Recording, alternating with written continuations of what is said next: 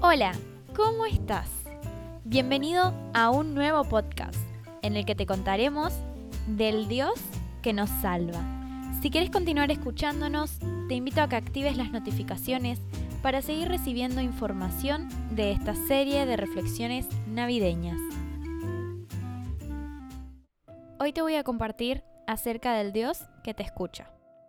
En Lucas 1.13 dice, pero el ángel le dijo, no tengas miedo, Zacarías, Dios escucha tu oración.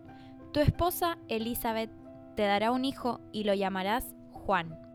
El libro de Lucas establece que Zacarías ejercía el sacerdocio según el orden de su clase.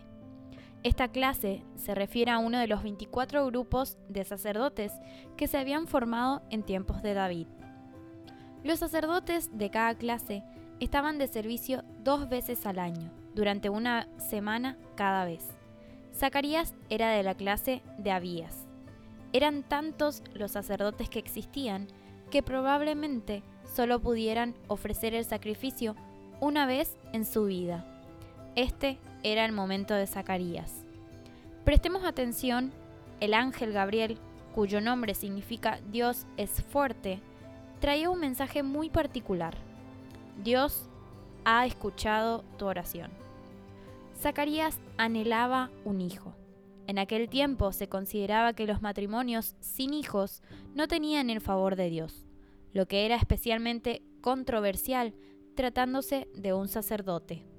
Un hijo resignificaría su vida matrimonial y social.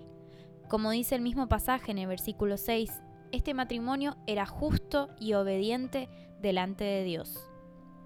Esta característica los llevó a tener paciencia y esperar por la respuesta en el tiempo justo. Por la ley, Zacarías podía divorciarse de su esposa si ella no le daba hijos, pero ambos entendieron que todo tiene un propósito y no se rindieron fácilmente. Dios está en todos los detalles. Él conocía el corazón de este matrimonio y conoce mejor que nadie tu corazón y lo que anhelas día a día. No dejes de pedir a Dios y mantenerte fiel. Él cumplirá su promesa.